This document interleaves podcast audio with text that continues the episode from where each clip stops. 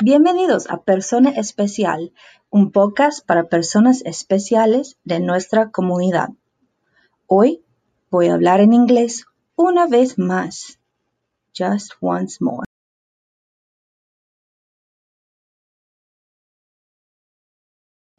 For episode 3, I want to walk you through questions 5 through 8 for Persona Especial, and I want to make sure you understand each one and how to answer it at the novice low, novice mid, and novice high level. Question number 5 is ¿Cuántas personas tienes en tu familia? Cuántas is another form of the word cuantos, which you may remember from the question about your age. Cuántas is just a feminine version of the word because the word personas no matter who you're talking about, is a feminine word. So, ¿cuántas personas tienes, do you have, en tu familia, in your family? So, what I usually do is stick to the people who live in my house. So, I would say cuatro. You can answer with just one word, just a number, like we did with age, or you can answer with a complete sentence.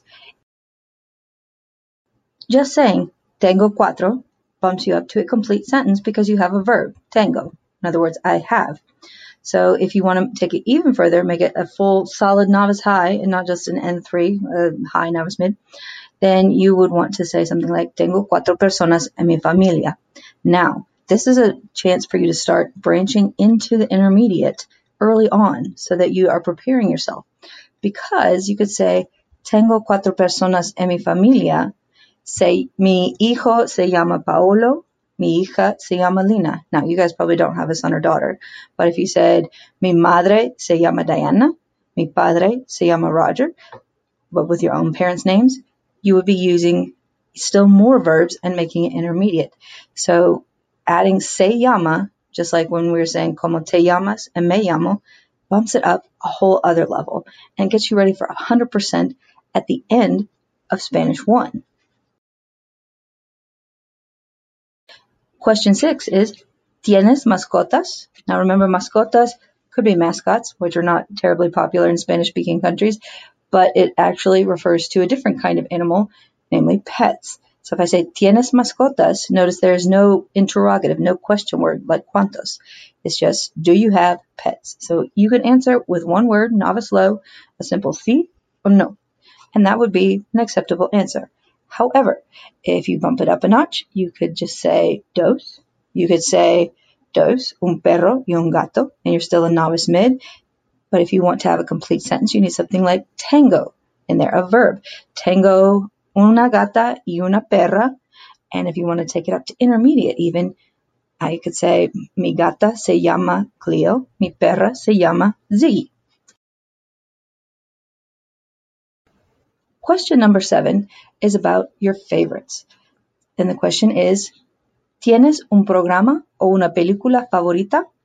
Now we talked about how programa is a cognate. It means program, even though here in the United States we usually call TV programs shows, but you get the idea.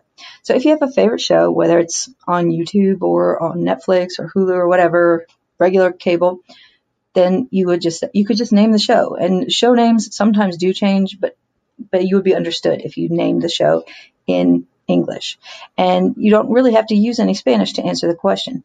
However, if you just added the word es, like you said, es Lucifer, then you would have a whole sentence and you would be up in the at least upper novice mid range. If you want to say a little bit more about it, you could add some things about es mi favorito, me gusta ver el programa con mi familia. You could add a few more details, but really just adding es or es mi favorito is a great way to do it. Also remember película is movie, literally film. So if you can't think of a TV show, maybe you just think of a movie. And hopefully if you can't think of one recent, maybe you think of think of the last one you watched. It, that can be your favorite for now.